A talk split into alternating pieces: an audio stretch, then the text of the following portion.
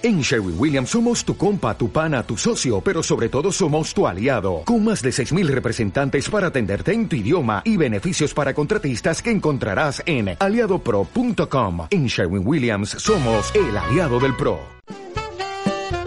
Está escuchando Teusa Radio, la emisora de la otra juventud.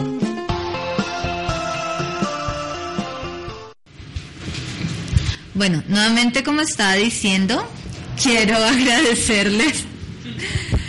Quiero agradecerles por asistir, por llegar puntuales. Yo soy Adriana, soy la coordinadora local de Peaceworks. Entonces, antes de empezar, quería darles también como una pequeña y breve introducción a la organización para quienes no sepan mucho, no la conozcan.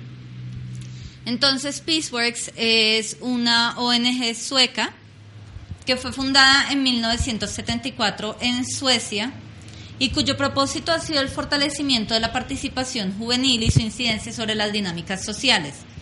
Ya desde el año pasado está oficial y legalmente establecida en el país y sus ejes de trabajo han sido sobre todo eh, la posición política del feminismo, explícita del feminismo, antirracismo, la confrontación al orden global de dar y la no violencia.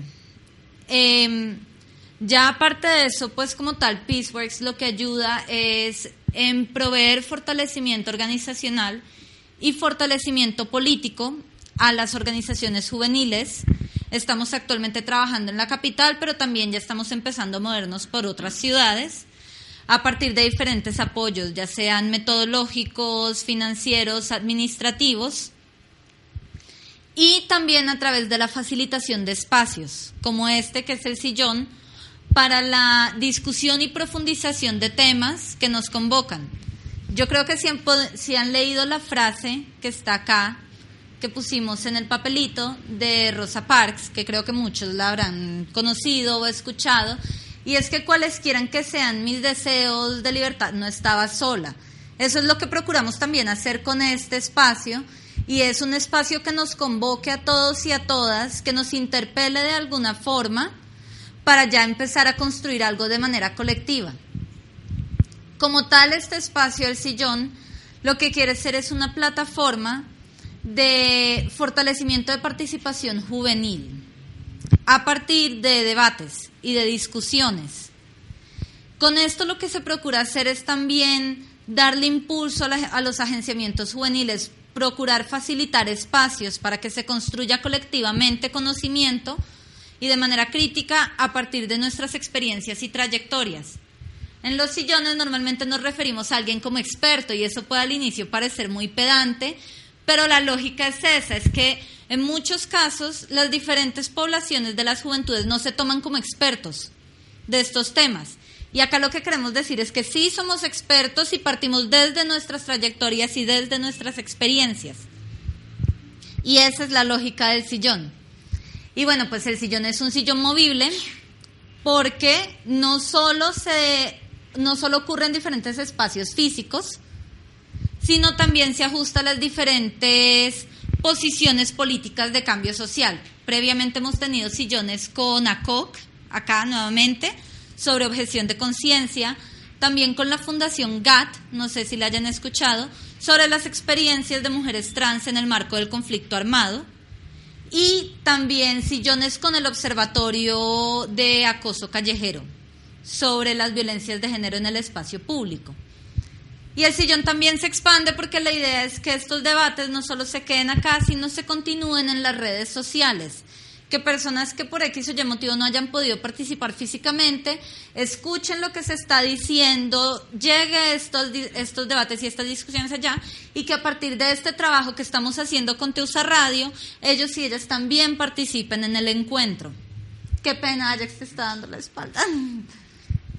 Entonces, bueno, pues Ania ya nos contará un poquito más de cómo se puede participar en las redes sociales. Y nuevamente, bienvenidos, bienvenidas al sillón. Pónganse cómodos, pero esperamos que a medida que pase el tiempo, por irónico que suene este sillón, los incomode un poquito, porque es a partir de la incomodidad que se empieza uno a replantear las cosas. Es a partir de esa incomodidad inicial que la gente empieza a repensar las cosas y a construir otras propuestas. Entonces, pues nuevamente, bienvenidos, bienvenidas, Ciania. ¿Nos querrás decir algo? Pues bueno, como Adriana comentó, eh, la cosa es que solo cuando salimos de aquí, de este espacio, o cuando cerramos las puertas aquí, el debate no eh, termina. Como seguimos el debate eh, en las redes sociales, en Twitter, en Facebook, en Instagram, y abajo como todos tienen esta notita con, con el Sion, y, por ejemplo, si caminan en la calle y vean algo que está relacionado con, con el sillón o con este tema que vamos a hablar sobre, sobre hoy, entonces pueden tomar una foto o eh, escribir algo y etiquetan con el eh, hashtag el sillón. Y también ahí son, eh, donde, está donde estamos nosotros en las redes sociales, como que Peace First Colombia, estamos en Instagram, en Facebook y en Twitter. Y que por favor nos sigan allá. Y ya, es todo. No voy a hablar mucho entonces. Ah, sí, y tenemos también bebidas, hay tecito o hay café. Las bebidas sí las estamos vendiendo, pero el costo es muy barato, solo de mil pesitos, para quien quiera contribuirnos. Ajá, sí. Eh, bueno, ya entonces queremos darle las gracias y la bienvenida a Ricardo por acompañarnos, pero yo creo que nadie mejor que él para que nos haga una breve introducción a toda su trayectoria y el tema. Pues, bueno, algunos de ustedes tienen una trayectoria más larga, pero pues a rasgos generales yo pues estudio psicología y ciencia política en en la Javeriana y desde un principio me ha interesado mucho el tema de diversidad sexual y de género. Eh, con un amigo pues abrimos nuevamente el Stonewall Javeriano, que es el grupo de diversidad y de género la, pues, de, la, de la universidad. ¿Y qué nos convoca hoy? ¿Qué tema nos convoca hoy? es acerca de las masculinidades, ¿no? La afectividad en los hombres. Entonces, como primer paso, vamos a hablar de la metodología del espacio. Eh, no vamos a hacer un debate, ¿sí? No vamos a debatir ideas, sino vamos a dialogar a partir de nuestras experiencias, ¿no? Entonces la idea es que pues rescatemos esas experiencias y hablemos acerca de cómo pues hemos construido la idea de masculinidad todos y todas. Eh, seguido de eso, se abrirá un espacio para hablar acerca de cómo esa idea de masculinidad o cómo esa esas construcciones de masculinidad han afectado pues las relaciones de pareja. Para eso pues hablaré un poquito de mi tesis de, de pregrado, que la terminé hace poquito, que habla acerca de las relaciones erótico-afectivas en las redes virtuales. En este caso utilizaré pues el caso de, de Tinder. ¿Todos saben qué es Tinder? Sí, Tinder es una bueno, más adelante cuando ya entre, ya entre ese tema te eh, eh, daré una explicación breve acerca. decir ahorita muy brevemente qué es Tinder? Ah, bueno, Tinder es una aplicación que tú bajas al celular y pues te salen, es para conocer otras personas, ¿no? Ya sea para ser amigos, para conseguir sexo, pues para eh, conseguir novio o novia. Entonces tú te metes en la aplicación y te empiezan a aparecer perfiles, o sea, imágenes. Entonces tienes dos opciones, dar like o dislike, ¿sí? X o corazón. Entonces eh, te muestra la foto, o sea, lo primero que es es una foto. Después ya información como edad, intereses, ¿sí? Entonces más o menos eh, hicimos una etnografía virtual y a partir de eso pues eh, se desarrolló la tesis. Entonces, acuerdos. Pues como es un diálogo, sí, como vamos a rescatar son las experiencias, entonces vamos a, pues, a respetar la experiencia del otro. A veces, como, como decía nuestra compañera, nos puede incomodar, pero igual es la experiencia del otro, es como ha vivido el otro. Entonces tratar de, de pues, respirar un poco y pues eh, dialogar con esa experiencia y llevarnos una reflexión, que es lo que, lo que pretendemos con, con este espacio. Eh, estipular el tiempo pues eh, a veces nos em-, emocionamos mucho hablando, ¿sí? Y pues se nos va mucho el tiempo, entonces que cada uno se tome, si va, si va a intervenir, trate de ser un poco, un poco breve, ¿no? Eh, para que todos podamos entrar eh, en el diálogo. Entonces vamos a escoger un relator o una relatora, no sé, Ah, tú, tú eres, bueno, nuestra compañera es la relatora, entonces ya va a tomar las ideas principales que salgan pues de este diálogo, ¿sí? Y al final las, las rescataremos. Entonces, preguntas orientadoras. Estas son las preguntas que van a orientar todo el diálogo. ¿no? Eh, ¿Cuáles son las condiciones estructurales que permiten generar las subjetividades masculinas que conocemos? Y ya la segunda pregunta va orientada a cómo pues, cambiar esas condiciones estructurales para lograr impactar en esas relaciones. Entonces, acá, pues, ¿cómo nos educaron? Rescato algo muy cotidiano que, pues, eh, son los juguetes. Ahí ustedes pueden apreciar, ¿sí? Como eh, Max Steel, ¿no? El juguete que representa, pues, el hombre, ¿sí? El militar con sus armas gigantes, ¿sí? Y la mujer, ¿sí? Nada más físicamente. Eh, rubia, blanca, cuidadora, ¿sí? Entonces vamos a ver unos dos propagandas de estos juguetes para darnos una idea. Entonces este es el de Max Steel.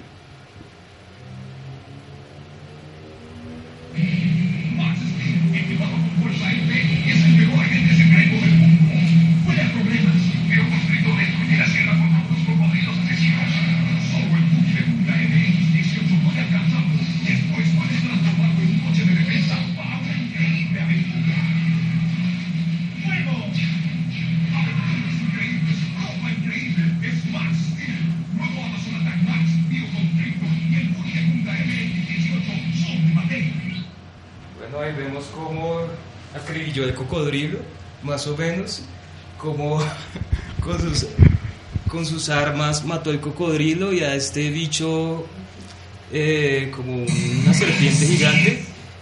Y acá vamos a ver, pues ya otro, ¿no? Un poco más perturbante aún.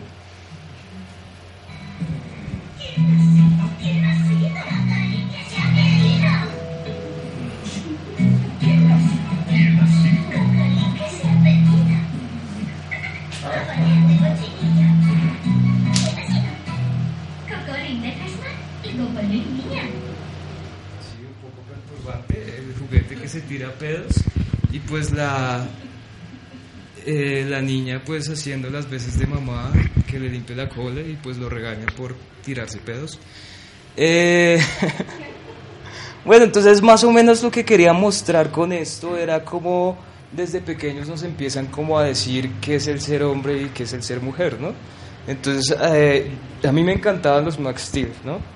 Me encantaba jugar con ellos, me encantaba matar al enemigo, me encantaba matar a los juguetes de mis amigos, o sea, a mí me encantaba eso. Y desde pequeño mis papás me compraron eso. Y me acuerdo una vez que fuimos a la casa de un amigo del barrio y tenía una muñeca, ¿sí? Entonces íbamos con mis hermanos, iba yo y empezamos a joder ay, qué niña, ¿quién le compró eso? Porque tiene una muñeca. Entonces ahí empieza como, como uno eh, armarse, pues conectarse con, con, estos símbolos, ¿sí? Para, pues, en sí, para construir lo que, lo, que, lo que es masculino. No solamente con esto, pero es algo cotidiano que quería resaltar. Listo. Ahora algunas frases típicas, ya les explicaré por qué tengo la foto de ese personaje ahí. Entonces, eh, compórtate como un hombre. a muchos nos dijeron eso, ¿no? Cuando llorábamos, cuando nos caíamos y llorábamos. Los hombres no lloran, compórtate como un hombre. Eh, pelea como un hombre. Yo me acuerdo muchas veces que, que mi mamá, yo era ah, una persona muy gorda, ¿no? Entonces en el, colegio me, me, molestaban, ¿sí? Como, ah, el gordo, ah. Y yo llegaba a la casa y era mi mamá la que me decía como, ah, ¿para qué se deja? Pégueles, compórtese como un hombre. Sí, y a mí pues en sí no me gustaba como, como pegar a las personas. Una vez lo hice, ¿no? Más por presión social que por, por, el gusto de, de pegarle a los demás. Eh, hablemos de hombre a hombre, sé hombre, eres o no hombre, no sea niña, ¿sí? Son algunas de las frases que nos decían nuestros padres y bien o mal pues iban creando un impacto en nosotros para, para construir lo que la masculinidad, ¿no? En esos términos. Bueno, ya les explico por qué. Bueno, y acá otra frase que me impactó mucho cuando entré a, cuando me empecé a pensar lo de la militarización de la sociedad, ¿no? Y es vayas al ejército para que se convierta en un hombre. ¿Cómo se relaciona la posición de militar como el ideal de hombre en la sociedad, no? Y eso también tiene que ver eh, la manera como se, ha militarizado, se, se han militarizado nuestras relaciones, ¿no? las relaciones de, de, pareja se han militarizado también, ¿no? Y ahí nada más tenemos el ejemplo de, de Super, Super Álvaro, ¿no? Que pues eh, como hay chismes, ¿no? Y no chismes, sino que se ha comprobado y se ha mantenido mucho en silencio. Él pues tiene un hijo homosexual y, y pues él no quiere tener un hijo marica, ¿no? Eh, él le pega a la esposa, ¿no? Pero pues es nuestro querido presidente y muchos lo, lo, admiramos por esa posición de macho dominante, ¿no? Y pues así son, pues así, así debe ser un militar, ¿no? Así nos enseñan eh, cómo debe ser un militar, ¿no? Deben ser racionales, fríos, pocos afectuosos, sometedores con las víctimas, tener capacidad de mando, dominantes y capaces de crear planes y estrategias de supervivencia, valientes, exitosos y competitivos.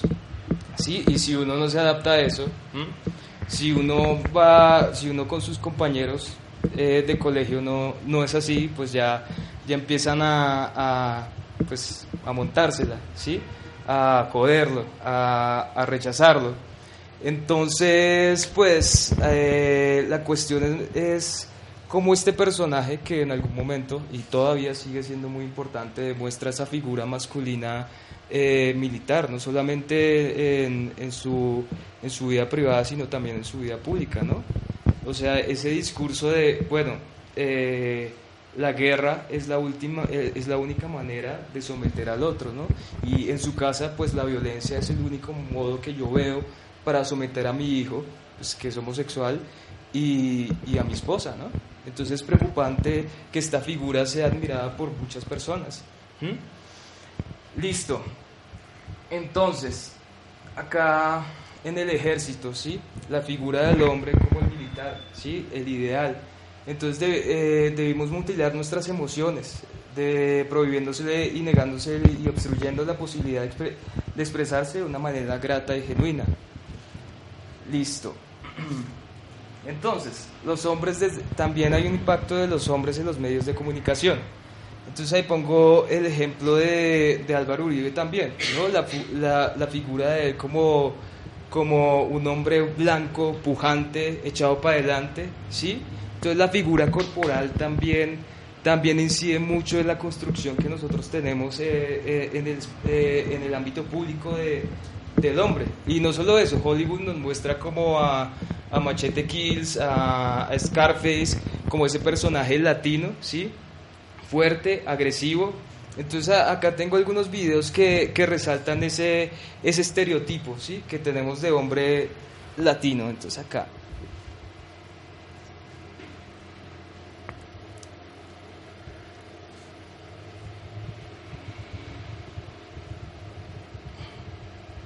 Y uno lo ve, es muy gracioso, ¿no?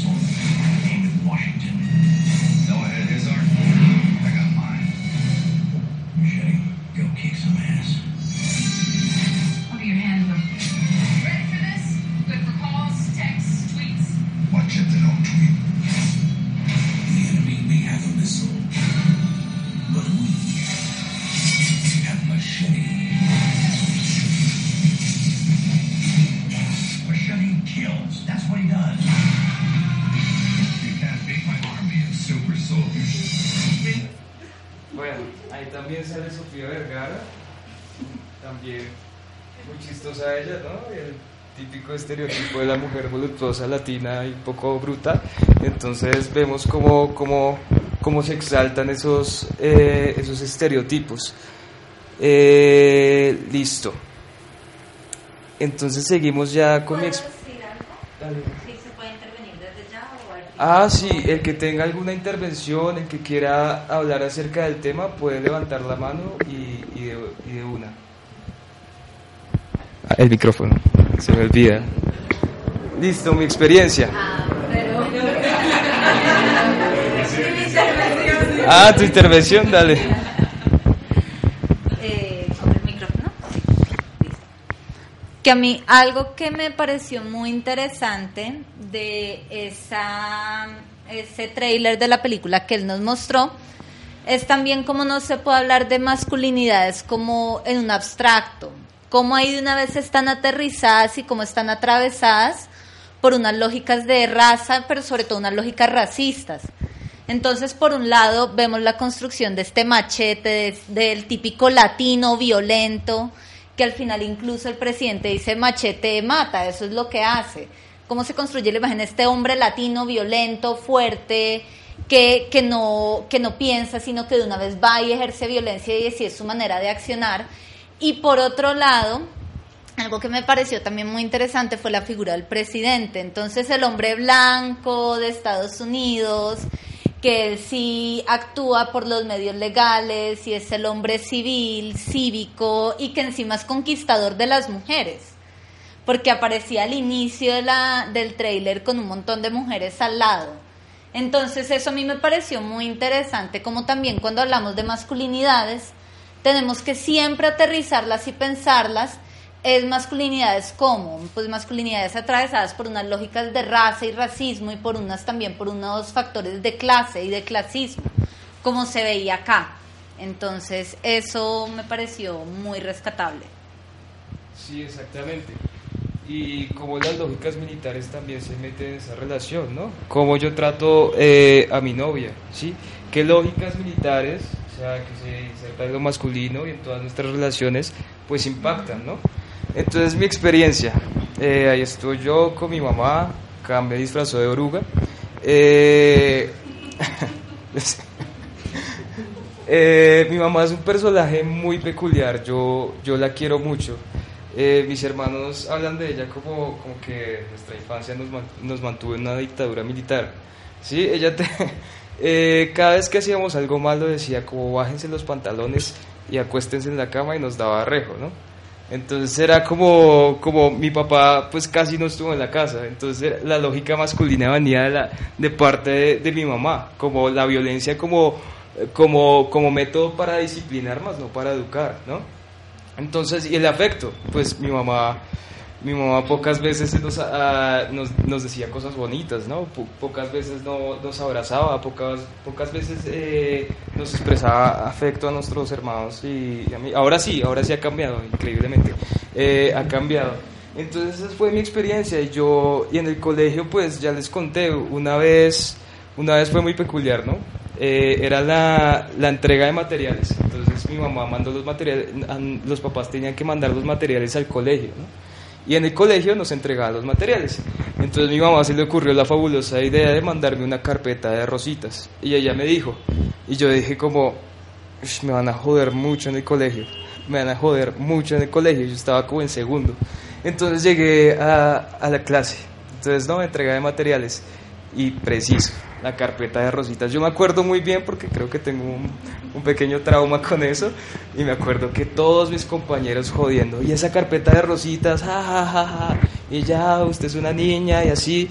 Entonces mi mamá fue un personaje un poco ambiguo en ciertas cosas, pero, pero pues yo creo que mi masculinidad se ha venido transformando y más cuando, cuando entré al ámbito universitario ya, ya empecé a reflexionar varias cosas y empecé a transformar varias cosas y pues esa ha sido mi experiencia. Y para no ser tan pues para no tomarme la palabra tanto entonces yo quería que cada uno hiciera como como una pequeña reflexión. Cómo fue mi experiencia con, con mis padres ellos cómo, cómo me enseñaron sí cómo me dijeron que tenía que ser pues, un hombre o una mujer, o como me dijeron mis, mi- mis mamás cómo tenía que ser un hombre. Entonces que, quería preguntarles eso, que nos den como una pequeña anécdota o que nos digan a rasgos generales cómo nuestros papás pues nos, nos dieron claves ¿no? para, para construir pues nuestra, nuestra masculinidad. Entonces no sé quién quiera coger la palabra. Sin nervios. O sea, yo conté lo mío de la carpeta. Puse, puse mi foto de, de oruga, que, o sea, nunca en mi vida me había maquillado tanto. Entonces, sin, sin nervios, o sea, sin nervios. Por ahí son traumas reprimidos. Sí, no importa, saquemos todo. Acá estamos en un espacio de confianza, como dijimos, un diálogo. Sí, los papás no están acá. Si mi mamá estuviera acá.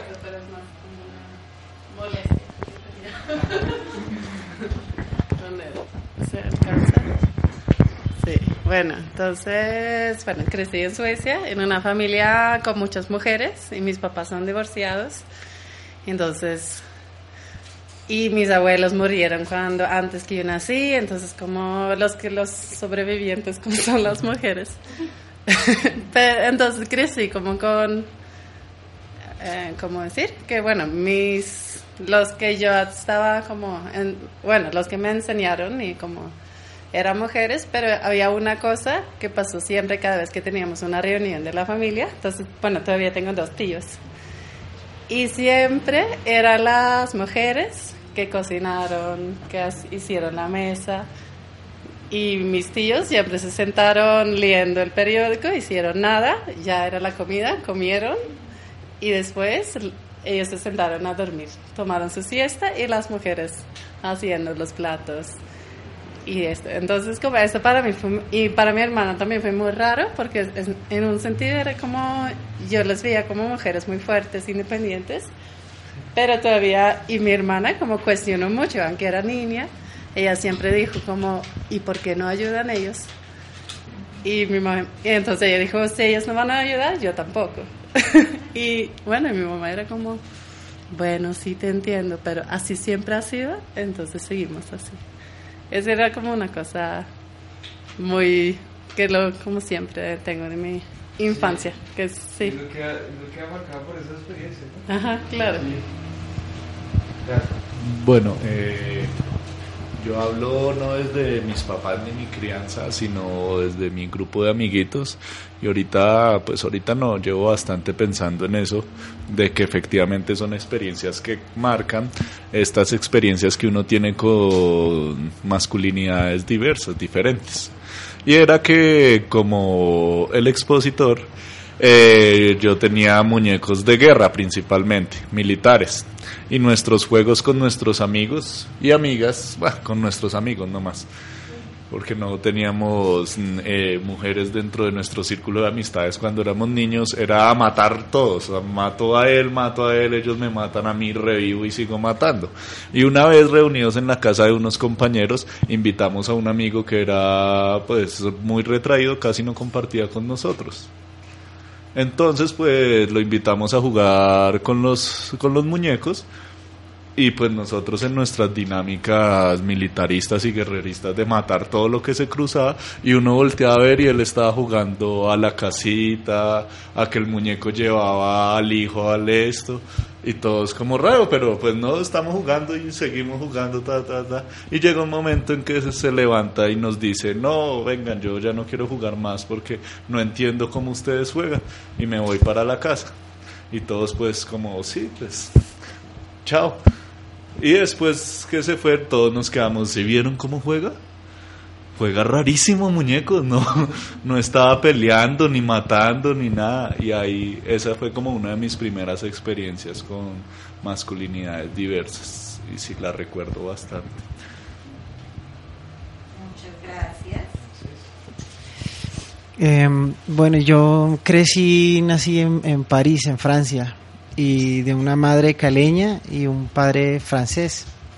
Entonces, eh, claro, dos modelos muy distintos, pero mm, bueno, primero mi, mi madre se fue de Colombia, yo creo como huyendo precisamente de estos esquemas de, de machismo, de, de condición femenina, este tipo de cosas. Entonces, por algo nací en Francia, pienso. Entonces, el modelo que yo tuve, pues, em, pues fue un modelo mm, de mucha mm, eh, apertura de, mente, pues, de, cultura.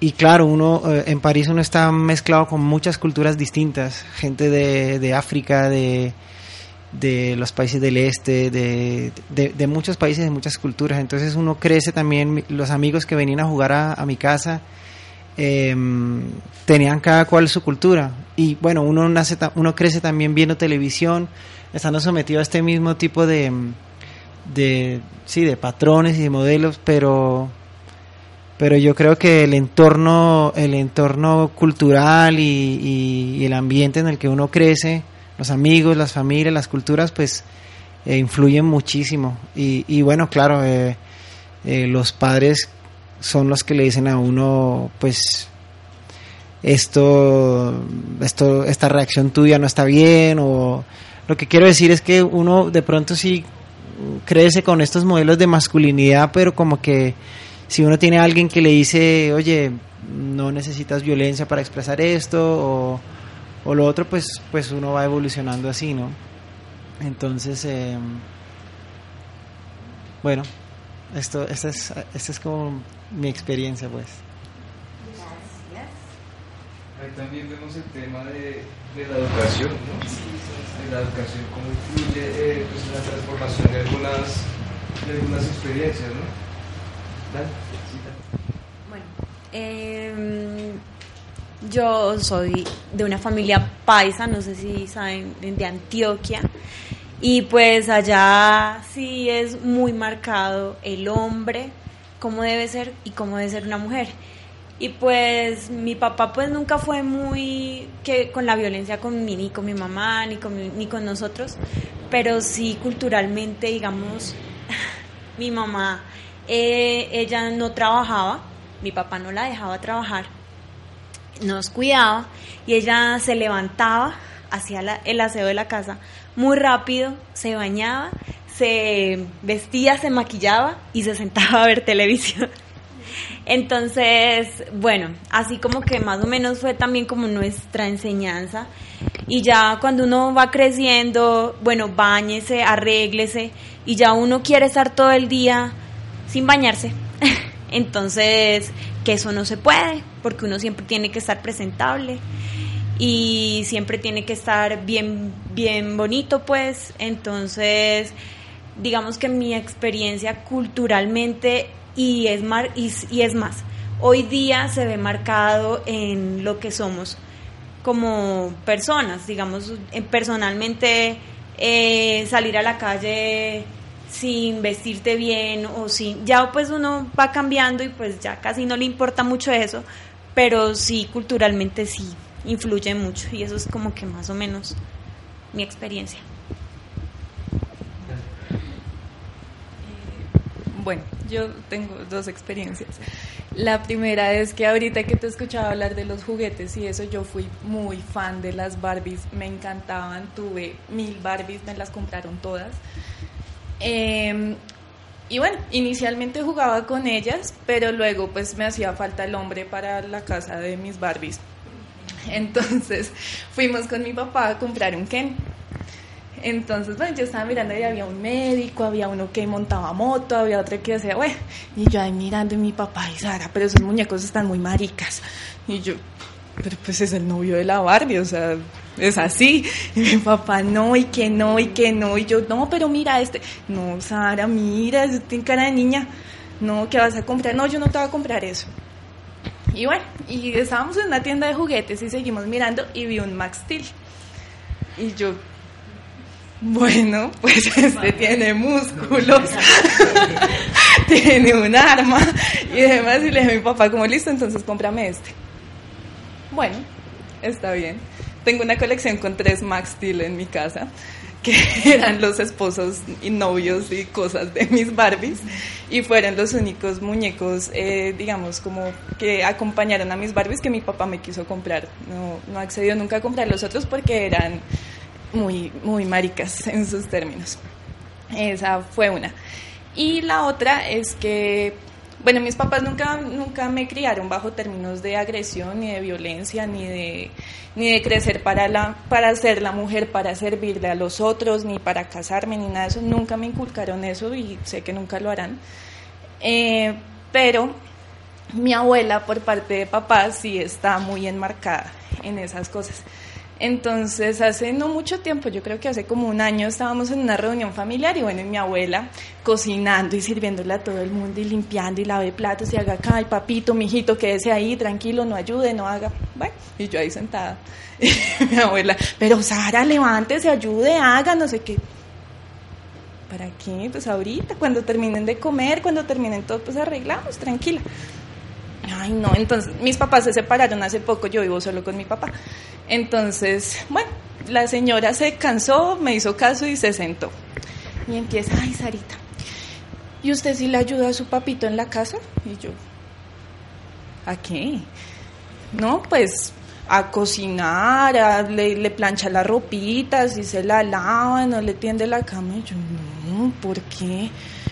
Pero es que él trabajando todo el día y él llega cansado y como, como no le va a tener comidita hecha. Yo no es que yo no soy la esposa y así lo fuera no lo voy a hacer. Pero es que mire que ustedes están viendo solo los dos, usted es la mujer de la casa y no sé qué yo pues sí, pero él tiene piernas y tiene manos, entonces puede hacer todo.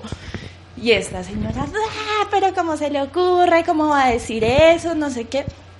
Y me dice, ¿qué clase de mujer va a ser usted cuando se case? ¿Cómo le va a servir a su esposo? Y yo, no, abuelita, perdóneme, pero pues eso no va a pasar. Y a mí no me criaron así. Y llegó mi papá, ah, ya me está jodiendo a la niña, qué mamera usted, no sé qué, déjela en paz. Pero es que mire, que no le ayuda, que no hace. Pues sí, no, aquí no la criamos así. Y si ella no quiere hacer eso, pues no lo va a hacer. Fin. Entonces mis papás siempre han sido como muy defensores de, de esa posición y, y, eso se los agradezco un montón. Pero lo del Max Steel me marcó la vida. ah, listo. Entonces, eh, tomando la intervención de Sara, pues eh, de alguna u otra forma estas construcciones también recaen en, en las relaciones de pareja que nosotros tenemos. Entonces acá entramos a, pues al otro, a la otra temática, ¿no? Y la vamos a ligar un poco con lo que hemos hablado anteriormente. Y la pregunta es de qué manera eh, recae nuestra construcción de masculinidad en los vínculos que hemos generado hasta el momento. Eh, para ello, pues hablaremos un poco de mi experiencia en tesis.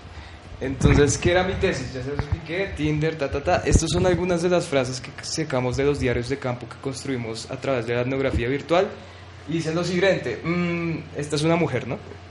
Mm, bueno, creo que tiene la hablando del hombre. Mm, bueno, creo que tiene la virtud de separar eh, el sexo de otras cosas. Mm, sí soy, sí, más bien soy directa. Creo que por eso no me he visto con ninguno. Todos buscan sexo casual y solo piensan en eso. Me da una mera, parecen como animales. Entonces, eh, como vemos, hay una hipersexualización de la relación, ¿no? el hombre como, como el que busca sexo, como el que solo quiere satisfacerse, y la mujer como, pues si ponemos a la mujer en esos términos de que busca satisfacerse, que busca sexo, pues ya se le considera como pues, pues la perra, ¿no? En términos ya eh, coloquiales. Entonces, eh, la idea es ver cómo, cómo de cierto modo sí se nos ha cortado esa esa posibilidad de expresar nuestros sentimientos, ¿no? De otra manera eh, que no sea directamente con lo sexual, ¿no? Eh, entonces esta es otra algo así, no digo que quiera algo formar con título, pero no creo que este tipo de encuentros sean interesantes. En mi caso es algo así, me da como mamera que todos salgan con el discurso de que son seres libres y están experimentando. Eh, y también eh, en la tesis encontramos algo que hablábamos anteriormente, que era el prototipo de belleza imperante. ¿no? Entonces ya es eh, lo que buscan las mujeres, pues generalmente en Tinder ya es el man con la sonrisa perfecta, con los rasgos perfectos, ¿sí? Algo que ya invadido por lo, la belleza hegemónica, ¿no? entonces, acá en Tinder pues también se reproducen los mismos roles de género, ¿no? Entonces, eh, el hombre dominante, el conquistador, el que tiene que, que, dar la pauta para que la mujer pues lo siga, y la mujer que recibe, eh, a, la, a, la, cual la tienen que conquistar. Entonces, esto solo era una excusa para hablar de cómo, de alguna u otra manera, pues eh, el rol o la masculinidad o los roles que nos han dado en la sociedad, pues impactan directamente pues en las relaciones que llevamos a diario. Entonces quería como, pues ya para, para hablar más en el tema de, las, de, de la experiencia de los asistentes, ¿sí? en, la, en, las relaciones que establan, eh, con sus novias, con sus novios, ¿cómo creen que, que ha impactado su construcción de lo que es masculino, ¿sí? En esas relaciones, o qué ven ustedes en sus novios, ¿sí? Que tengan esas, e, esa figura de, del militar, del masculino, del que debe proteger, ¿sí? Digamos, una experiencia muy particular es cuando, digamos, yo salgo con algunos, algunas compañeras a, la calle y dicen como, bueno, pues si pasa algo tú me defiendes. Y yo, y yo le digo, yo le contesto, no, yo salgo corriendo igual. yo no me voy a dejar matar. Sí, pues ahora es mi amiga y se da cuenta de eso. Yo no asumo ese rol de protector. Entonces, sí, es, son muchas ideas, ¿no? Como ese rol de protector de la mujer. Y pues yo digo que Sara me puede proteger más, ¿no? Entonces, quiero como rescatar quiero como rescatar esas experiencias de cada uno, ¿no? Entonces, ¿quién, quién quiere hablarnos de, de las relaciones, de sus relaciones de pareja? O con sus amigos, no tienen que ser algo tan serio como las relaciones de pareja. Yo puedo decir algo eh, con respecto a esas aplicaciones de encuentros eh, erótico-afectivos y esas redes sociales es que también yo no he utilizado Tinder, pero en un tiempo utilicé una muy similar que se basa en la misma lógica. Hay fotos y tú pones me gusta o no. Y a mí algo que me llamó mucho la atención es también que ahí se mueven unas lógicas de raza y de racismo muy fuertes. Entonces no era solo que la mayoría de personas eran blanco mestizas, sino también que esos eran como los ideales de belleza. Entonces al que se le consideraba bonito era si tenía la nariz también más afinada, si mostraba un tipo de estética, una manera de vestirse que se asociara más como con lo blanco. Por ejemplo, yo recuerdo de varias amigas que decían que si encontraban un hombre con rastas, eso una vez no les parecía atractivo que tenía que ser un hombre vestido que con camisas, con unos bucitos o camisas de cuellos, que si encontraban hombres con los ojos rasgados, eso tampoco les parecía atractivo. Y se, era muy obvio, ahí aparecían los rankings de las personas más, más calientes de esta semana o algo así. Y no es coincidencia que entre esas personas, en los hombres aparecían mucho los extranjeros. Y los extranjeros me refiero a los extranjeros blancos, no eran extranjeros de que el chico que viene de Bolivia o el chico que viene, yo no sé, de Senegal o de Zimbabue o de Guatemala, sino eran los extranjeros blancos con unas facciones de ser monos, de tener los ojos más claros. Y lo mismo con las mujeres, las mujeres más calientes de esta semana eran las mujeres que se ponían el pelo lacio, se alaciaban el pelo y lo tenían con iluminaciones, monos. Entonces también cómo podemos entender esas, esos medios virtuales como si en unos casos nos pueden dar mayor autonomía para expresar nuestras ideas, a veces lo hacemos en Facebook compartiendo cosas o con blogs, pero pues no están ajenos a todos estos conflictos que ocurren en nuestro día a día, sino que también los reproducen. En muchos casos incluso los pueden exacerbar porque ya de entrada podemos decir no te quiero conocer, no te quiero hablar. Y eso a mí me parecía muy interesante hacer ese tipo de etnografía de estos espacios. Sí, eh, en la etnografía también se encontró, pues le preguntamos a, a las mujeres eh, a qué perfiles les ponen like. Sí, entonces ellas decían como, no, pues depende también del fondo. Entonces, si es un fondo de ladrillo y no está pintado y se ve de, un barrio popular, yo, yo de una le pongo, no le pongo like. Eh, otras decían, no, pues si salen con carro, sin camiseta, mostrando los músculos, le pongo like, ¿sí? Eh, y era muy interesante, ¿no? Como también el tema socioeconómico recae ahí. Eh, en la etnografía también se encontró que muchas veces se busca transformar las identidades, ¿no? Entonces entra en juego el Photoshop. Entonces, bueno, está el Photoshop. Entonces me puedo poner tal filtro para verme más blanco. Me puedo poner el filtro para que no se me note tal imperfección. Entonces en un diario de campo salió, pues una de mis compañeras le preguntó a, un hombre, ¿por qué solo muestras la cara? Entonces el mal le decía como, no, porque soy gordo. Y así como que se inventan estrategias para construir diferentes identidades que se adapten pues al estereotipo de belleza que pues que está imperante, ¿no? Entonces es, es algo muy curioso, ¿no? Y crean diferentes realidades que de pronto en la vida real también nosotros tratamos de, de generar, ¿no? Diferentes ficciones, tal vez en un bar. Entonces eh, me pongo unos zapatos co- con una plataforma para verme más alto, ¿no? Me transformo eh, eh, de tal forma para adaptarme a como, como decía la compañera, a un prototipo de belleza, pues ya de- de- del hombre europeo, blanco.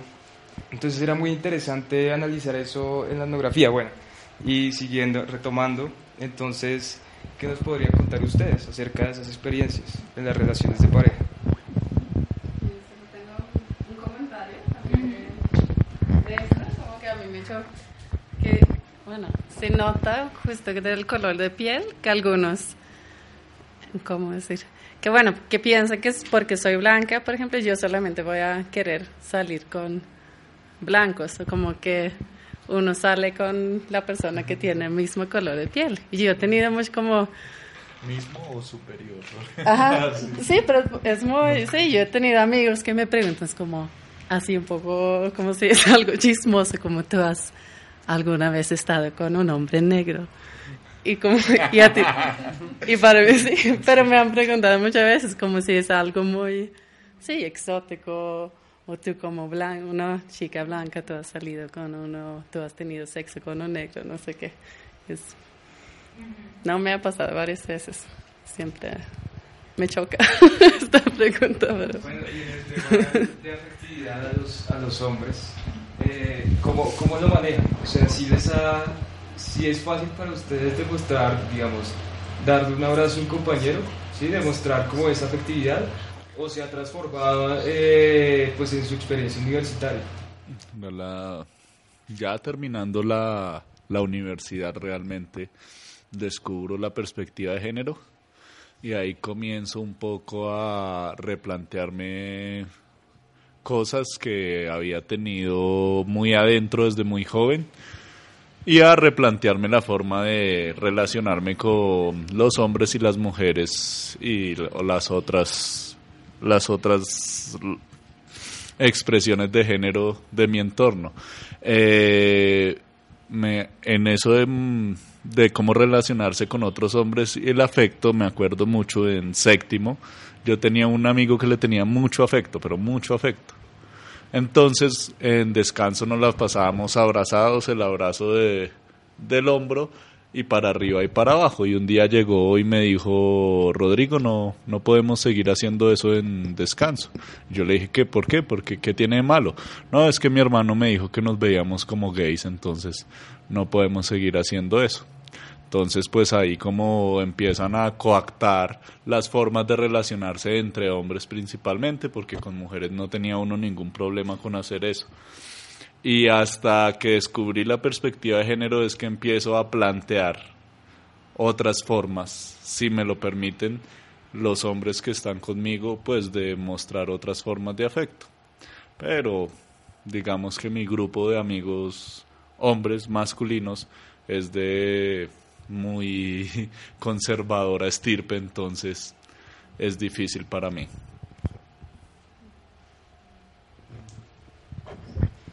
Sí, eh, eh, yo por ejemplo tengo la, realmente las, las dos visiones y cuando estoy en París tengo muchos amigos latinos y colombianos y claro, es, es muy, por ejemplo pienso en, un, en un buen amigo, yo soy músico y en un buen amigo músico mío y él es de Buenaventura, pero vive en París. Y cuando estamos con demás músicos, allá, allá en Francia, uno entre hombres se acostumbra a, a, saludarse de, beso, cuando son amigos muy cercanos. Y entonces con ciertos músicos que, por ejemplo, son franceses, nos saludamos, nos damos un beso y con él, y somos muy buenos amigos, y con él es imposible. Lo que siempre ha tenido como, nos, damos un abrazo así, o sea, como, como no, eso no, eso, eso no se puede hacer porque, porque se ve, no se ve bien. Sí, exacto, exacto. Entonces, eh, sí, bueno, eh, yo quisiera rescatar eso de mi experiencia propia. Realmente yo llevo año y medio viniendo más aquí, seguido aquí, como viviendo más aquí. Y claro, son, son temas que me, que me chocan mucho, que me, que, que me son difíciles. Tanto el racismo como el, machismo en, su, en, unas formas muy, muy fuertes.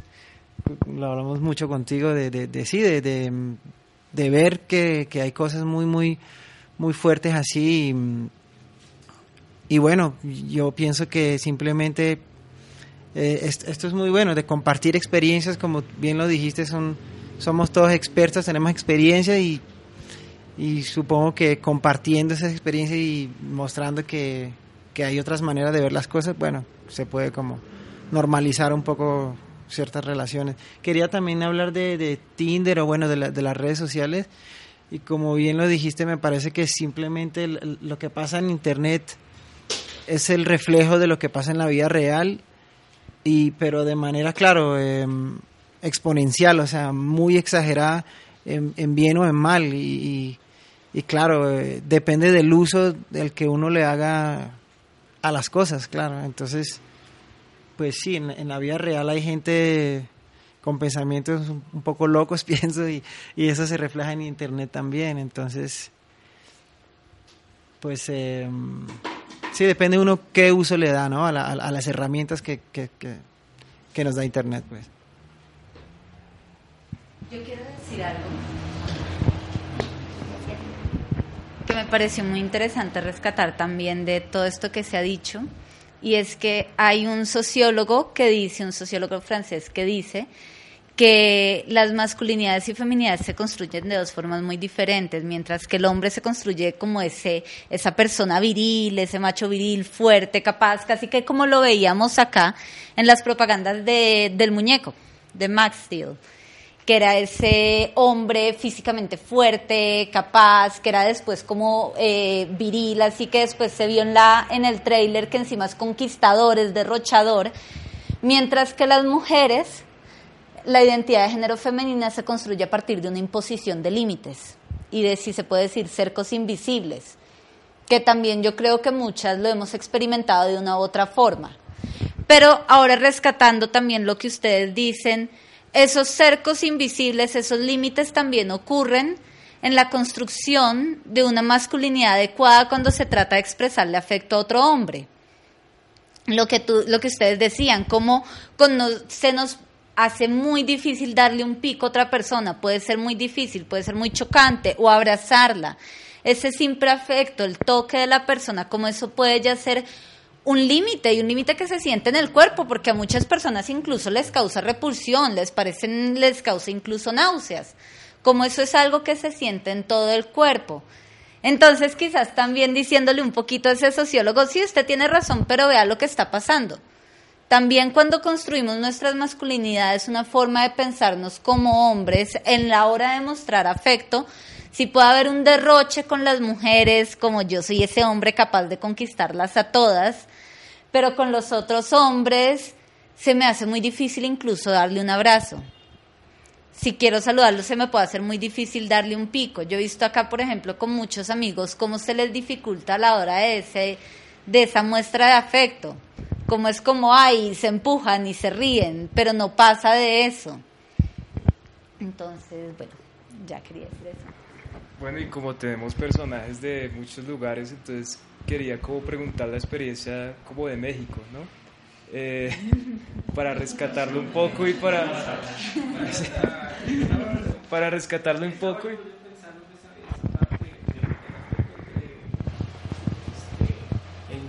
entre amigos, varones. Uh, yo estaba recordando en mi experiencia con mis amigos siempre ha sido así muy afectiva, pero en ocasiones eh, creo que el, yo les hago el comentario, mira, te voy a decir algo, pero no quiero que te molestes.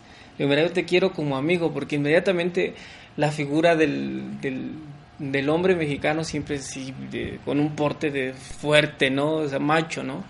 Dice, no, no te preocupes, te, conozco y sé que no, no lo haces con ningún otro afán, porque es que muchas veces eh, no estamos eh, educados para, para recibir ese afecto, porque a los varones nos han educado para dar afecto, para proteger, para procurar, ¿no? A, a, los otros o a las otras. Y en el caso de la experiencia, eh, no de manera personal, pero sí como, como observador, una pareja de amigos este, homosexuales donde yo estuve viviendo porque me queda muy cerca la escuela ahí, eh, yo veía que tenía una relación así muy tormentosa, donde uno tenía que ceder y el que yo le tengo más aprecio era el que tenía que cedió, ¿no? Porque él decía, no, es que mira, él está más joven, tiene que hacer su vida, este, tiene que divertirse, yo ya me divertí, le digo, ¿cuántos años tienes? No, pues tengo 27 años. Le digo, ¿qué ya se te acabó la vida? Dice, no, pero mira, pues yo soy, yo soy el que tengo que trabajar, le digo, que él no puede trabajar. No, pero mira, yo lo quiero apoyar. Entonces, pensando en esa parte, y apenas fui a un taller sobre, igual sobre masculinidades, eh, un chico puso a la defensiva esa parte, ¿no? Dice, pero dice, yo soy homosexual. Y la persona que daba dando el taller dice, pero es que el ser homosexual no es una alternativa. ¿Me explico? Dice, porque dentro de, ese imaginario de lo masculino, dicen, relaciones homosexuales también se reproducen. También hay quien va este, a, tomar el, el papel de protector el de cuidador, ¿sabes qué? Tú eres mi pareja y quiero que te quedes en casa, tú eres mi pareja, yo soy el que voy a traer el dinero y tú te vas a quedar aquí. Entonces las masculinidades se reproducen en todo este eh, en todo ámbito social y me da curiosidad cuando ahí veo dice relaciones coitales. ¿Será que así expresamos nuestro afecto con el sexo? porque ya ahí mismo en unas frases lo dijo, ¿no? Que, que el sexo, los varones buscan sexo, pero también los varones pueden decir que no, simplemente que se nos ha educado para, para siempre tenerlo, ¿no? Como que los varones siempre pensamos en sexo y que no podemos decir que no, porque si no, se nos va la virilidad, dejamos de ser hombres, pero también podemos consensuarlo. Y, y, y mostrar afecto si cuesta mucho trabajo, ¿Por qué? Porque así nos hemos construido culturalmente lo del beso. En México no se acostumbra a eso. Por el, por el, imagino que aquí yo he visto que algunas personas sí se saludan así, pero precisamente por ese constructo cultural. O sea, un mexicano va a Francia y, oye, qué óvole, ¿no? Pues, pues, espérate, ¿no? Ahí no nos saludamos así. Sí, sí me explico. Entonces, eh, si es, es eh, la diferencia cultural, el, contexto, el espacio tiene mucho que ver en, esa parte de lo masculino, que sí tenemos una masculinidad eh, hegemónica es en todos lados, la, atraviesa todo este todo estratos social desde el rico hasta el pobre, simplemente que son distintas maneras de mostrarlo, como lo decía Bourdieu, ¿no? Que las mujeres a veces son las joyas de, de los de los varones, ¿no? Aquí está aquí está mi mujer, aquí está mi esposa y todo esto es de ella. ¿Por qué? Porque yo puedo dárselo. Entonces eso cambian las formas de ser hombre en el tiempo y en el contexto y en el espacio.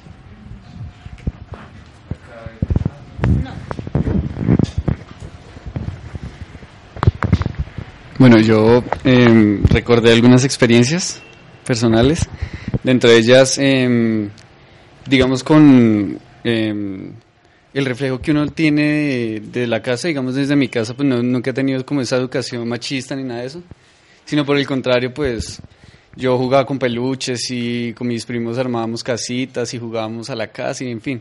Digamos que desde la casa no tuve ese reflejo, pero culturalmente sí me acoplaba que pues que como hombre teníamos que actuar así y que los tipos son así, las mujeres son así y que uno, digamos, entre hombres se toca, pero es como jugando a que uno es gay. No a que como es solo una muestra de cariño, sino que es jugando a que uno es gay. Y ya, por ejemplo, que si uno tiene la, que si alguien gay se le acercara a uno, pues entonces un, eh, eh, ahí sí yo no me dejo tocar porque yo sé que es gay y ya tiene una intención sexual, se, sexualiza y, y, que ya uno lo va a, bueno, a transformar, en fin. Pero digamos que entre hombres funcionaba que uno podía tocarse mientras se asumiera que usted es otro hombre. Y asimismo, esa imagen de protección em, y, por ejemplo, el elemento de lo que hablábamos de, que, de la sexualización de que, de que uno no puede ser amigo de las mujeres, porque inmediatamente se la quiere comer. Es que eso es como obligatorio, o sea que si uno tiene una amiga, uno se la quiere comer. Y, y eso se, se vio reflejado en una relación que tuve porque para mí, cada vez que ella me decía, no, que salí con tal amigo, no sé qué, yo me eh, tenía siempre la precaución de que ese tipo le quería caer, ese tipo se la quiere comer, de que ahí va a haber un cuento, de que me va a poner los cachos y, y, era, y, era y lo sentí siempre como un reflejo de eso, no era algo como que aprendí de mis padres o, o de mis hermanos siquiera, sino del mismo contexto y asimismo que, mm, pues por otra experiencia que tuve, era como que, mm, pues que yo veía, eh, tenía un amigo que, mm, que era muy violento con la novia y por mis, pues digamos como por el, eh, por el ambiente, uno no iba a delatar al amigo por una mujer, digamos que siempre el, el, el, orden está en que uno, primero los amigos y luego las novias, las mujeres, entonces uno nunca va a echar al agua a un amigo por, por una mujer así, uno sepa que le está haciendo daño, uno sepa que está maltratando.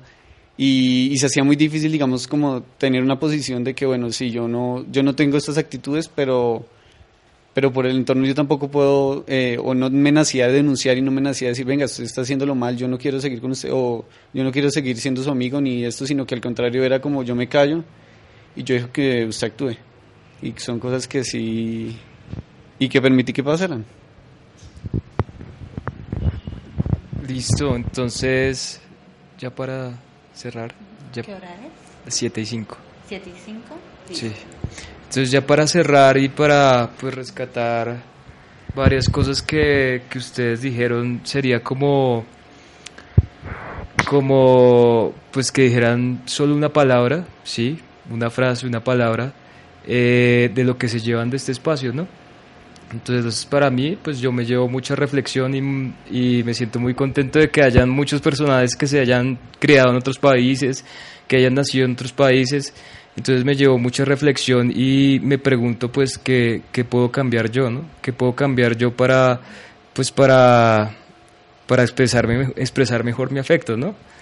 hacia mis amigos, eh, hacia mis parejas. Entonces eso es lo que me lleva al espacio de, hoy, como, como empezar a reflexionar acerca, acerca de estos temas. Eh, bueno, yo que me llevo el espacio, yo me llevo muchas cosas, pero sí quería decir algo, por ejemplo, algo que se ha tocado acá, que muchas veces ha sido un hilo conductor, y es como también a veces nos pensamos los afectos de una manera mucho más como militarizada. Como tenemos que entender también cómo esa militarización de la que hablamos no se expresa únicamente de manera física en el marco de un conflicto, sino también atraviesa los afectos, atraviesa cómo nos relacionamos con otras personas, atraviesa las relaciones.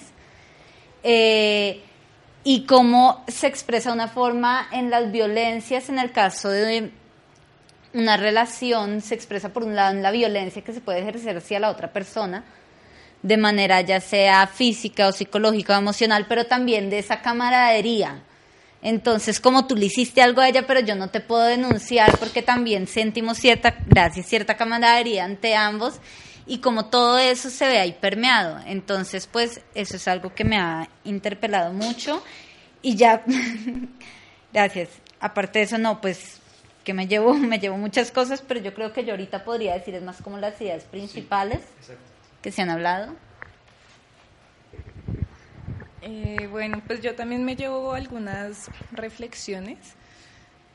Me llevo eso que todo eso que está escrito ahí y lo que creo que fue lo que tú pusiste, una mirada a los ojos y una buena conversación, eh, mirar una película que no quiero, o sea, eres un hombre fabuloso. Eso me parece chévere porque digamos que creo que eh, lo que escribimos ahí fue como, como mucho las cosas negativas que de pronto sentimos y vivimos también. Pero, pero claro, no hay que dejar de lado eso y es que, que sí, que sí hay muchos hombres que hacen esas cosas por uno y hay muchos hombres que, que también nos respetan, que nos dan nuestro lugar, que nos quieren y que nos aprecian de, de las formas que nosotros queremos y que no, no se cohiben de expresar esos afectos y demás. Entonces yo creo que también vale la pena eh, pararse desde esa posición y no, no dejar eso a un lado porque existe. Entonces me llevo eso. Bueno, yo también como la reflexión y el análisis de, de que pues como mujeres hemos sido mm, hemos sido estigmatizadas pues de que nosotros somos las que tenemos que hacer, pero me doy cuenta, digamos, desde las reflexiones de los compañeros, de las experiencias, que no, no es solo la presión social para nosotras, sino la, la presión social para ustedes ser hombres. Entonces, como también ver eso desde, lo, desde ese otro punto de vista, me llevo como que esa reflexión y bueno, ya voy a entender más otras cosas. Um, ok. Eh, creo que me llevo un poco de conocimiento sobre el contexto colombiano, como con el ejemplo de Álvaro Uribe y todo eso, y como porque en Suecia no hablamos sobre como de las masculinidades en términos de militarización, pero aquí acá sí y esa perspectiva es como muy interesante para mí porque se pueden como aplicarlo en Suecia también, pero nadie habla sobre eso porque no tenemos el mismo contexto. Y sí, eso es como una perspectiva muy interesante y también mm, útil, creo. Mm, bueno, de manera personal me llevo mucha experiencia y de compartir con, con ustedes como, como jóvenes, porque me parece que a partir del, mm, de cuestionarnos esta forma de ser hombres y mujeres desde la juventud, me parece que hay mayor posibilidad de tener una mejor ciudadanía, porque al final somos, somos el futuro. Yo en mi país y ustedes aquí, ¿no? donde ustedes viven, y eso es lo más importante, ¿no? Que, que, busquemos esa reflexión hacia un mejor camino y la construcción de un mejor futuro.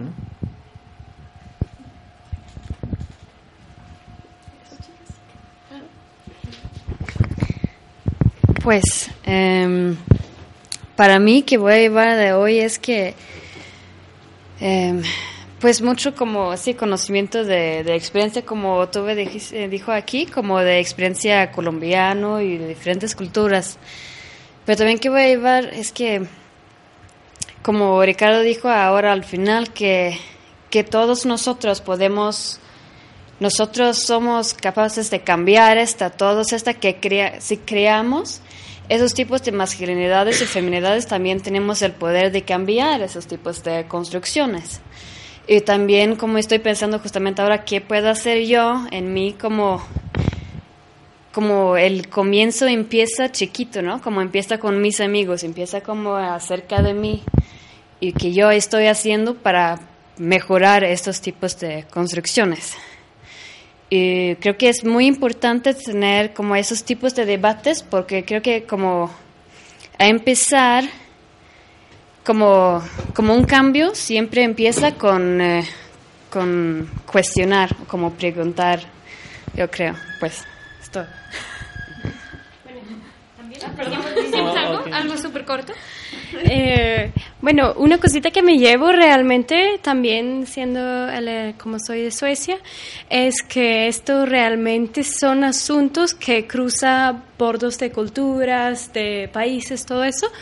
Y es interesante que hemos crecido tal vez en muy diferentes maneras, pero tenemos tantas cosas en común. Eh, realmente es el tema de masculinidades y feminidades y cómo se construye y cómo lo reproducimos es algo que nos toca a todos. Eh, por eso me parece muy interesante. Y otra cosa que yo realmente siento es que es, es un tema que es tan difícil como yo creo que también podemos cambiarlo, pero al mismo tiempo yo siento que sí soy parte de esas estructuras. Yo soy mujer y también me quiero ver bien, ¿sabes? Y hay tantas cositas que me afectan y a veces lo encuentro un poco difícil como sacarme de eso y verlo desde afuera. Y porque lo estoy viviendo yo también. Y, bueno, más o menos. ¿Quieres decir Bueno, Creo que también me llevo muchas reflexiones. Eh, por ejemplo, que, o sea, ¿qué hago yo en, durante el día? Como mi lenguaje, o sea, como mm, qué cosas hago yo para mantener ese, ese tipo de hombre y qué puedo cambiar. Em, para soportar otras, otras masculinidades.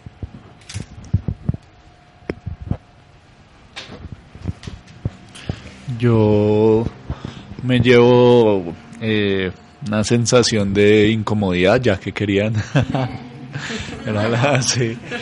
con la última participación del compañero en que con nuestros círculos qué tan tolerantes somos con ciertas muestras de violencia de género. Entonces me llevo eso y gran gran cantidad de experiencias que narraron van a servir de insumos para para más experiencias. Bueno, yo quería decir eh, que estoy muy feliz que tenemos este espacio porque siento a veces que son más como cuando hablan del feminismo, masculinidades, feminidades, bueno, que son muchas mujeres siempre y que se encuentran encuentros con mujeres y claro, es una son construcciones de hombres y mujeres y bueno, diferentes, bueno, todos los individuos y diferentes eh, bueno, los construcción, entonces yo estoy muy feliz que, es, que, estoy, que estamos como varios personajes o personas e individuos que podemos compartir este espacio así. Empezamos poco a poco a reconstruir las masculinidades. Em, bueno, sí, primero también muy contento de haber descubierto este espacio. Em, me llevo que Sí, del tiempo que llevo en Bogotá, realmente es como la primera vez que, esta ciudad es muy grande, es eh, algo violenta, diría yo, por muchos aspectos, pero mm, estoy muy contento, sí, de encontrar este espacio de, de, reflexión y de intercambio y de gente de partes muy distintas. Y, y sí, lo segundo que quiero decir es que si algunos venimos de afuera, igual estamos viviendo en Colombia en este momento, y si estamos aquí, cada cual por sus razones es que eh, nos sentimos bien o queremos estar aquí por lo menos. Entonces me parece importante, em, sí, este tipo de espacio para intercambiar y tratar de mejorar las cosas, si se, puede decir así, si encontramos que hay cosas por mejorar. Entonces me parece, me parece bueno eso. Y por último, em, claro, quería empezar diciendo que estaba también muy feliz por esto. Y con, con lo que tú dijiste, me parece importante también recalcar que, que claro, eh, los temas que estamos hablando también llevan a, temas graves, son, temas muy graves, me parece. Eh, y, y, claro, tampoco hay que ser demasiado eh, como todo color de rosa, como que, ay, qué chévere todo. me parece también importante eso, como actuar. No sé cómo, me parece que el reunirnos aquí es una forma de actuar. es un principio y eso, eh, el poder de la comunicación, ¿no? El poder del comunicar, de hablar, de, intercambiar experiencias. Eh, lo que tú dijiste me parece muy interesante también. Claro, somos, somos relativamente jóvenes, eh, digo relativo, pero, pero sí, somos, somos de, de, nuevas generaciones. me parece genial que, que, en Bogotá, que en Colombia hoy en día se, se, se dando estos espacios porque claro, hay que, hay que luchar con, con, con, sí, con decenas de años de, de, de, cultura muy, muy pesada, de, de, de, cosas muy, sí, muy graves, muy violentas. Digo graves otra vez porque, porque claro, eh, pues esto muchas veces eh, comportamientos llevan a, violencia y a casos pues bastante feos. Entonces, eh, nada, me voy muy contento de, este intercambio. Mm, yo me llevo la parte que, que me toca a mí hacer, ¿no? Por ejemplo, que en esta construcción de nuevas masculinidades, creo que también como mujeres tenemos que cambiar las expectativas que tenemos de los hombres como parejas y como amigos.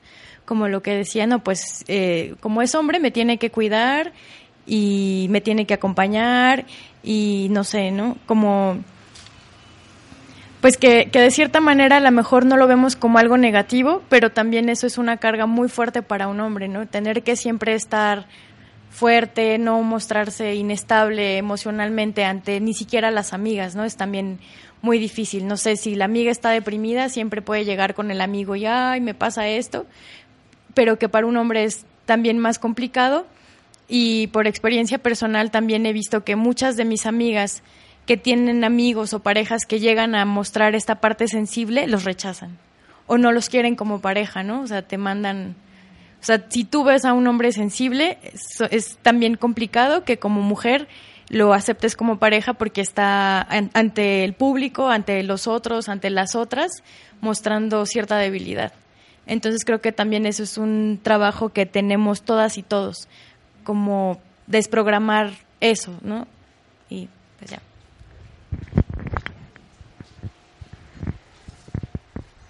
Listo, entonces como ya cierre, cierre el espacio, eh, nuestra compañera va a dar como las ideas que quedaron y ya, pues agradecerles a todos y a todas por asistir. Bueno, muchas gracias. Pues yo creería que para empezar eh, abordamos el tema de las masculinidades desde, los diferentes desde las diferentes formas de socialización en estas identidades, en este deber ser masculino, a partir de, por ejemplo, los juguetes y los juegos como espacios en donde se reafirman unas formas de ser hombre y unas formas que deben ser más descartadas, entre esas están los muñecos, como es este hombre, este venir de ser hombre que se muestra violento, capaz, viril, y tuvimos también el video de las mujeres, por otro lado, entonces como ellas se muestran desde temprano, que son las encargadas de los trabajos de la reproducción y del cuidado, de cuidar, de proteger, de alimentar, incluso hasta el final como lo hacía la niña en el video, casi que cuidando al padre. también a partir de las frases cotidianas, como el lenguaje, más que un mecanismo de información y de transmisión, es un espacio de construcción. El lenguaje mismo construye género como lo veíamos en esas frases.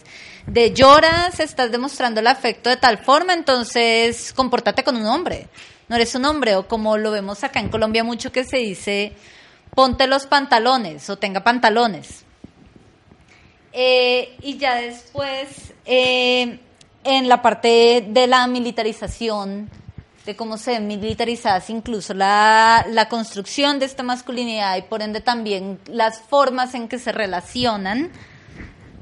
Y utilizamos el ejemplo de nuestro muy no apreciado expresidente, ahora senador lastimosamente Álvaro Uribe, como este caudillo, esta figura del caudillo antioqueño eh, bueno, ya por esos lados, esos lados también cómo se retratan y se construye género en los medios de comunicación y ahí pudimos ya explorar también esa racialización del género, esa racialización de la noción de masculinidad, ese latino violento por un lado y por otro lado estaba entonces el norteamericano más educado, mucho más civil eh, bueno, ya ahí empezamos a abordar las experiencias, yo creo, para no hacer ir punto por punto, y las dificultades a la hora de la expresión del afecto, yo creo, entre no solo entre relaciones erótico-afectivas, sino también entre parejas.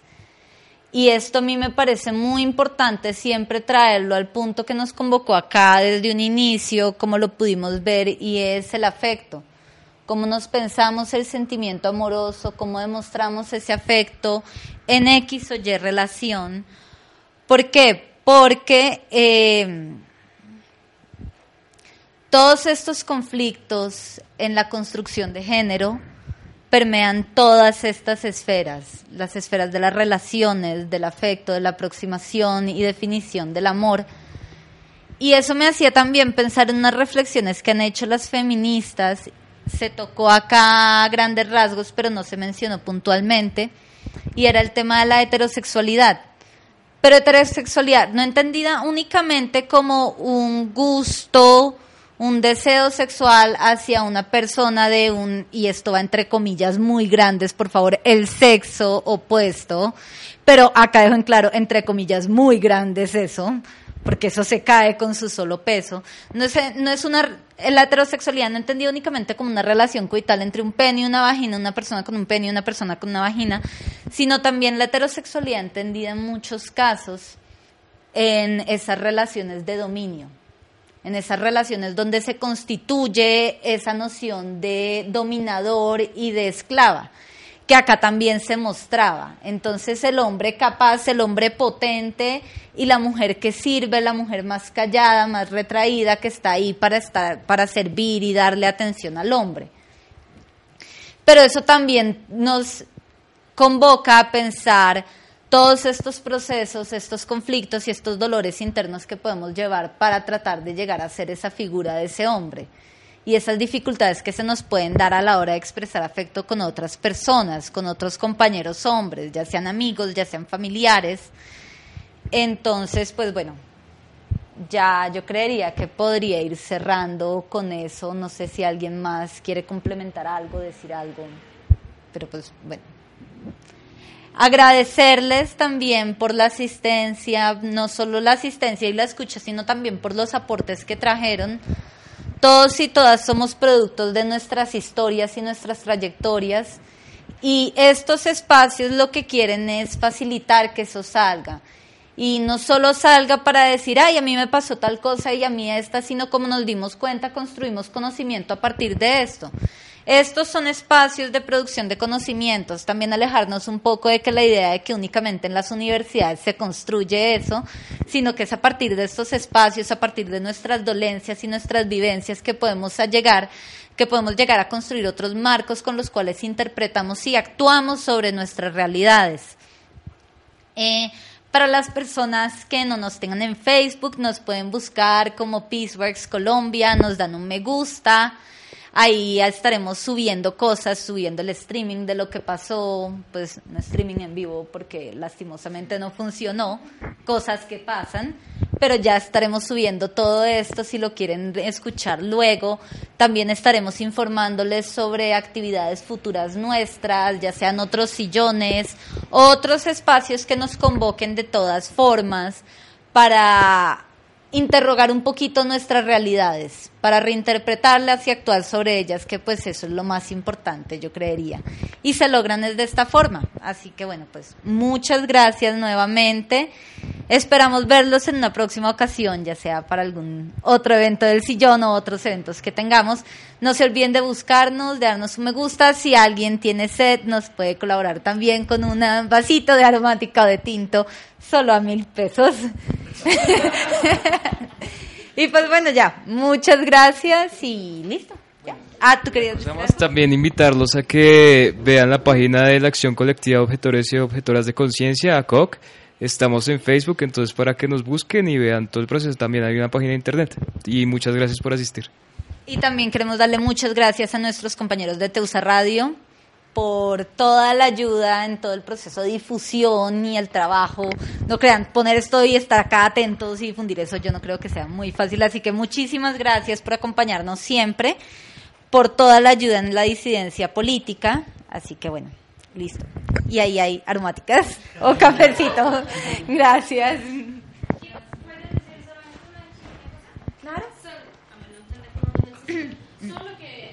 Que, que estos espacios nos encantaríamos hacer como más grandes y tener nuevas ideas, así realmente sientes libres de, de estar en contacto, si cualquier cosa, así de verdad, les invitamos a participar también con ideas de temas o otras cosas, realmente, porque lo necesitamos también, porque así vamos cambiando juntos. Así, y eso también me recuerda que es lo que dijimos al inicio, recuerden que el debate sigue en las redes sociales, ya acá este espacio pues ya está culminando, pero la idea es que bueno, con el hashtag, el numeral sillón, el sillón o numeral Peaceworks puedan también después si ven algo, si piensan algo, si se les ocurre algo, compartir eso y haciéndolo con los numerales para que también nos llegue la información y se difunda también. Bueno, pues ya, sí, gracias y bueno. Listo, gracias. Grand Canyon University, an affordable private Christian university, is one of the largest and fastest growing universities in the country, offering more than 270 programs online. In addition to federal grants and aid, GCU's online students received nearly $130 million in institutional scholarships in 2022. Find your purpose at Grand Canyon University. Private, Christian, affordable. Visit gcu.edu slash myoffer to see the scholarships you may qualify for.